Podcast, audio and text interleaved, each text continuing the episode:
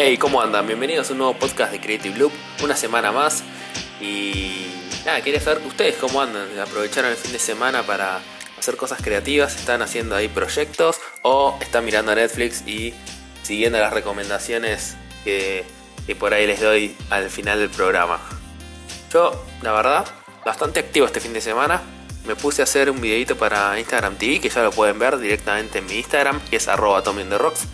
Pasamos el chivo por las dudas, si alguno, alguno no se enteró que también tengo un Instagram. ¿Quién no tiene Instagram hoy día, no? Eh, así que nada, creo que quedó bastante copado. Hice una especie de lo que es video blog, caminando un poco por la calle y yendo a tomar un café, que es algo que quería probar hace un tiempo hacer.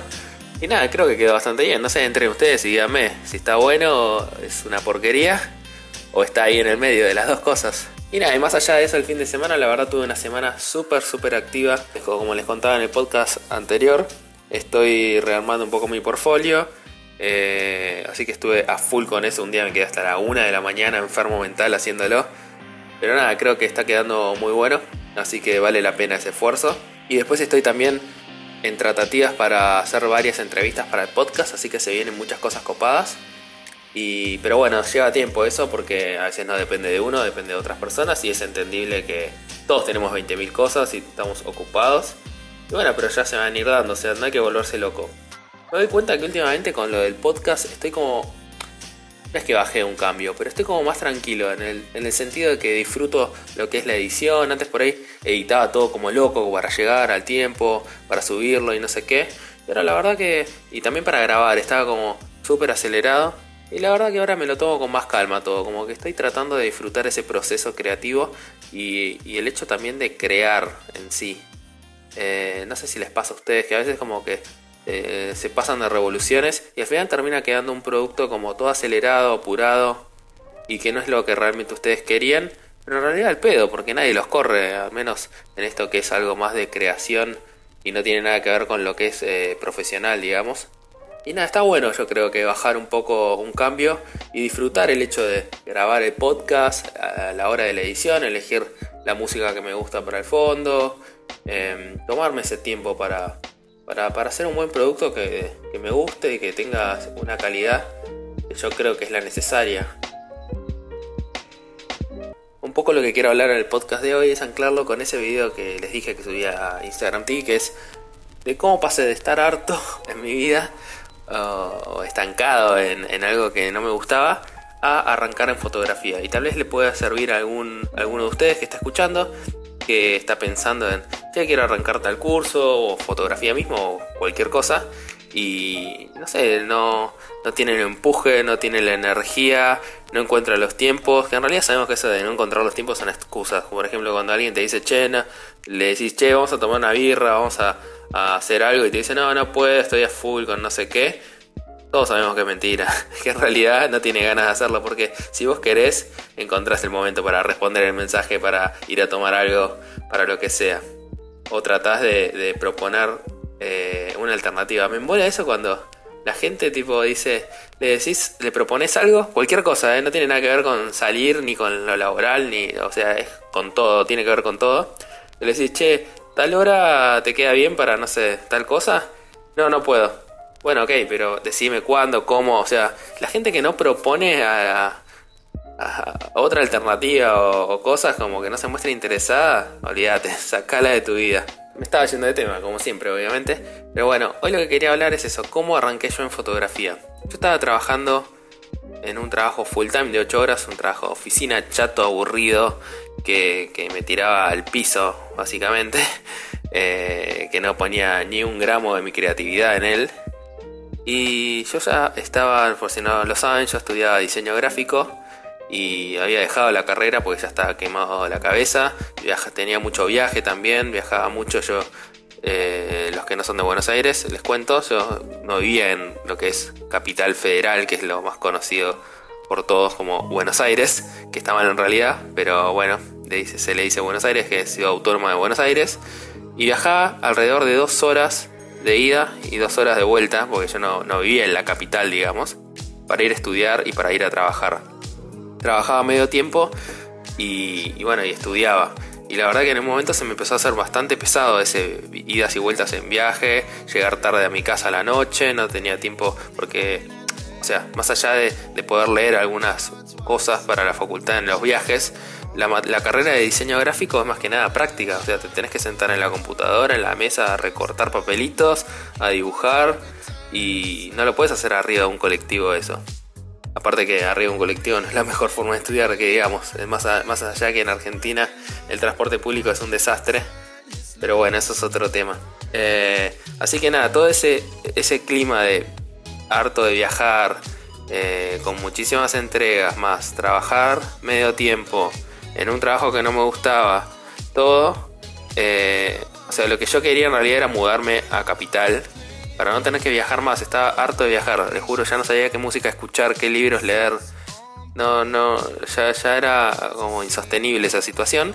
Entonces lo que hice fue, en ese momento lo que me pareció mejor fue trabajar más horas porque necesitaba la plata para mudarme. Y era para mí la única alternativa que tenía en ese momento para mudarme. Entonces, ¿qué hice? Empecé a trabajar en vez de part-time, empecé a trabajar full-time, o sea, tiempo completo era un trabajo chato, aburrido, que no me llenaba y además dejé la facultad, obviamente. Em, entonces estuve así un tiempo, habrá sido ponerle medio año, más o menos, en el que después me, no sé, me di cuenta que mi vida era ir a trabajar, llegar a mi casa a pesar de que ahora no tenía tanto viaje y no hacía nada, estaba como, como, no sé, como absorbido por el trabajo, achatado porque era un trabajo de oficina, en un cubículo básicamente. Y nada, estaba harto, harto como cruzado con la vida. Y, me puse a investigar cursos de fotografía, porque a mí era algo siempre que me había interesado. Yo no tenía ni cámara ni nada más allá de las cámaras pockets, digamos. Y la del celular, que en ese momento igual los celulares tampoco tenían una super cámara. Yo tengo 33 años, gente, le estoy, estoy contando en este momento, al que no sabía. O sea que los celulares no sacaban muy, muy buenas fotos como hoy, que con cualquier celular más o menos te defendés. Y. O sea, no, no, había tenido como interacción con lo que es una cámara de fotos más allá de la cámara de, rollo familiar y en ese momento una digital, pero básico. Y siempre igual me había interesado como ese mundo y más que nada porque está anclado mucho con el diseño gráfico, era lo que yo estudiaba. Entonces empecé a averiguar y me anoté en un curso de lo que era foto, foto analógica y un amigo me prestó su cámara analógica. Eh, entonces, bueno, empecé a ir al curso después del trabajo y la verdad que de a poco me fui enganchando y, y me encantó. O sea, fue algo que siempre había tenido ahí dormido conmigo y, y nunca había explotado y, y, fue el momento donde dije, bueno, la verdad que me interesa y empecé a hacer más cursos. Eh, el primero que hice fue en el nuevo fotoclub de Argentina, si no me equivoco. Y la verdad que me, abrió las puertas a este mundo. Y después hice otro en lo que es la Universidad de Buenos Aires, que iba los sábados a la mañana. Así que y ahí también eh, lo se ve a un amigo que también había estudiado diseño gráfico. Entonces fuimos los dos juntos al curso, estaba bueno eso. Que también era de foto analógica. Y después sí hice un año de la carrera de fotógrafos profesionales, lo que es AFPRA, que es Asociación de Fotógrafos Profesionales de la Argentina. Ah, lo dije bien. Eh, y donde ahí sí ya vimos como eh, cámara digital, sí, como ya, ya todo la parte un poco de lo que es flash, luces, foto de estudio, y ahí ya, ya tenía la cámara digital, que la primera cámara digital, mi hermana me prestó la plata en ese momento, porque yo no tenía plata, para comprármela y se la fui pagando a ella en cuotas. Así que Luz, genia de la vida, que me apoyó desde el principio, le voy a dedicar, si en algún momento gano algún premio de fotografía, será dedicado a ella. Cuestión.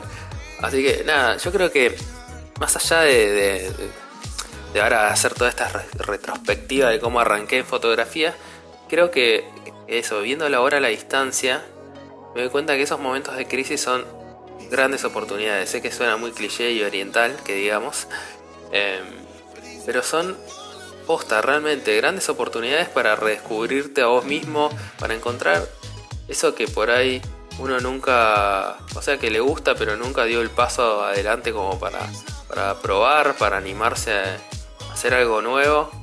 Ese es el momento, es el momento indicado y te puede cambiar realmente la vida. Porque a mí eh, descubrir esta pasión que tengo ahora que es fotografía, que incluso en un momento he llegado a hacer trabajos con eso. Ahora actualmente, como contaba en el podcast anterior, me dedico más a lo que es diseño gráfico, diseño de UX específicamente. Pero la fotografía es una pasión que amo y que siento que va a estar conmigo para siempre ahora. Yo creo que si están ahí en la duda de, de, si arrancar o no algún curso, háganlo, ni lo duden. O sea, no hace falta que tengan una cámara. Yo empecé con una cámara prestada a un amigo y después me compré la cámara con ayuda de mi hermana que me prestó la plata y después se la fui devolviendo. O sea, y ahora con los celulares que hay que sacan fotos que la verdad están buenísimas. Yo creo que mi cámara principal es el celular hoy día. No tienen excusas para decir no puedo arrancar, no me sale, no sé qué. Basta. O sea, háganlo, arranquen de una vez y empiecen que van a ver que, vale la pena, vale la pena animarse. Y si están un poco bajón porque están en un trabajo que, no los llena, que es chato, que no les gusta, que los asfixia, creo que el mejor escape, digamos, o la mejor forma de abrir una, una puerta o una ventana a otra cosa, es eso, empezar con algún curso o algo que sea su pasión y que, era algo que tenían ahí siempre y no se animaban a, dar el paso, porque es la clave también para abrir nuevas oportunidades para ustedes, tanto profesionales como también de una vida distinta, yo creo. O sea, aposta, parece una exageración, pero realmente es así para mí.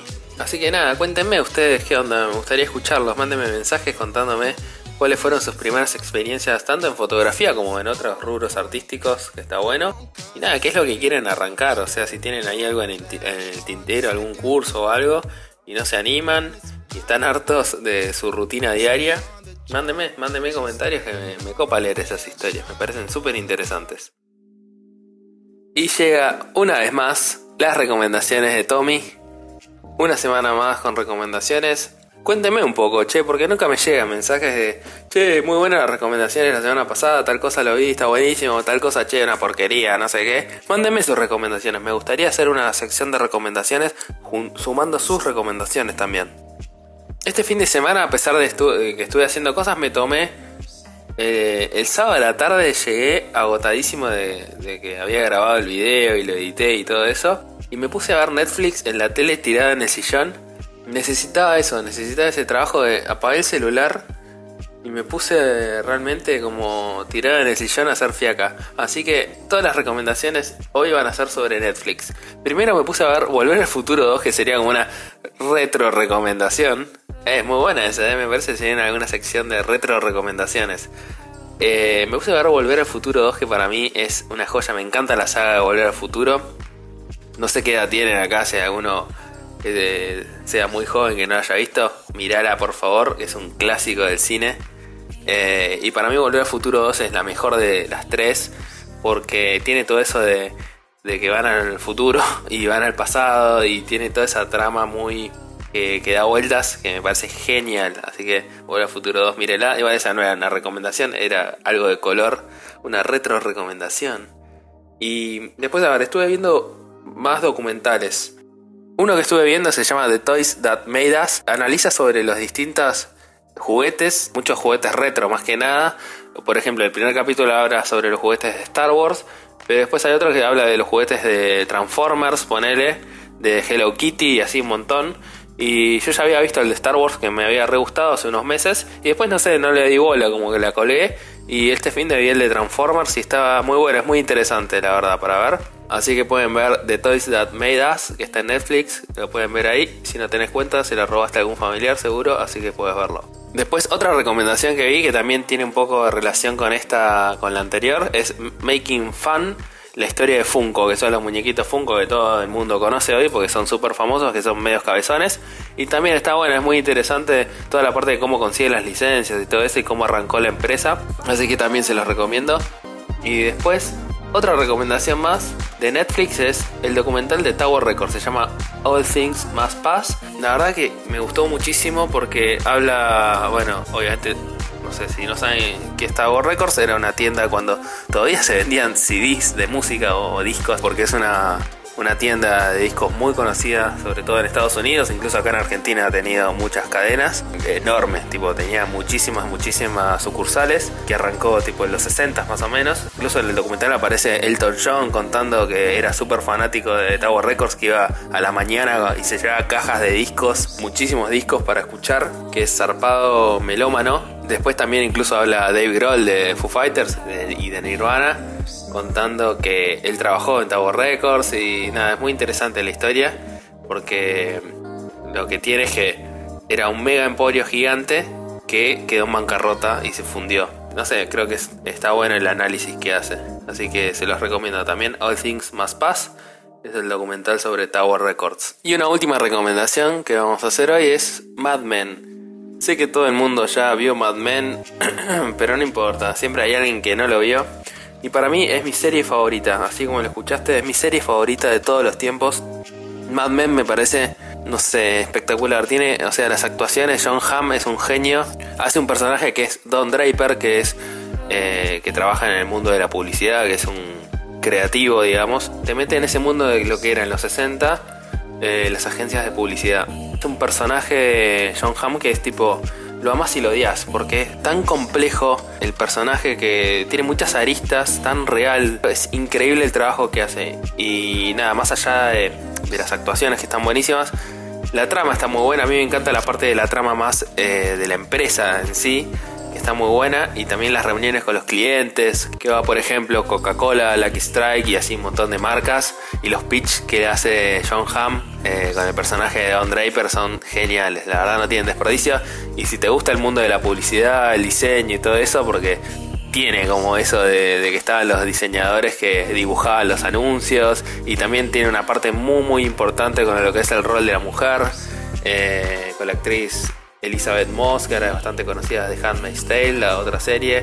Cubren todo ese, ese abanico de lo que era la mujer en los 60, donde tratan de salir de ese rol que el hombre les imponía en esa época. Creo que es muy interesante, una mirada muy interesante para la época también, más allá de todo, de su trama más de novela tal vez, toda la, la trama más política y social que había que corría en los Estados Unidos de los 60. Muy interesante. Esta es la serie ideal para fumar, prenderte un cigarrillo y servir, servirte un whisky porque todo el tiempo Don Draper y todos los personajes están fumando y tomando whisky, así que te van a dar ganas de eso. Mírala con un Johnny Walker al lado y si no fumas vas a empezar a fumar o te van a dar ganas de fumar. Pero nada, es genial, Mad Men.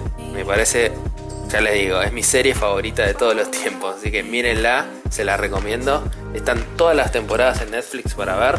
Nada, mírenla ahí que está buenísimo. Bueno, llega el final de un nuevo episodio de Creative Loop. Nada, como siempre, gracias por estar del otro lado, por los mensajes buena onda.